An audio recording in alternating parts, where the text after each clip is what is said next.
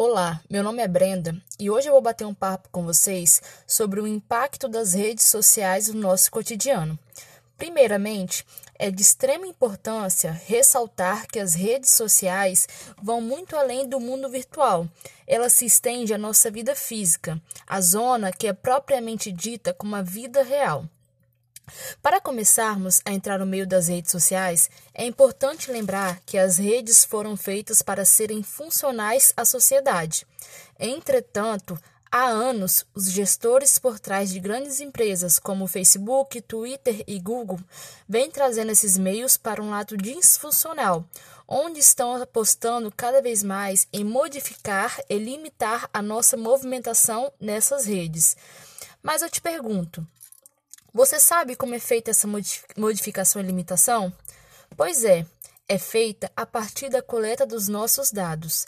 Essas empresas são fortemente preparadas para captar e armazenar tudo o que fazemos, seja publicações que curtimos, pessoas com quem conversamos, grupos que interagimos, perfis que visitamos e por aí vai.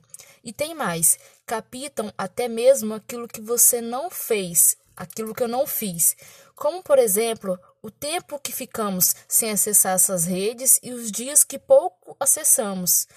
Mas o que fazem com tanta informação? Simples, buscam aquilo que vai te agradar, aquilo que você deseja ver, e te bombardeiam com conteúdos e anúncios que você tende a se interessar. É dessa forma que lucram, é dessa maneira que crescem e se enriquecem cada vez mais. Ou seja, os usuários são as fontes de renda dessas empresas.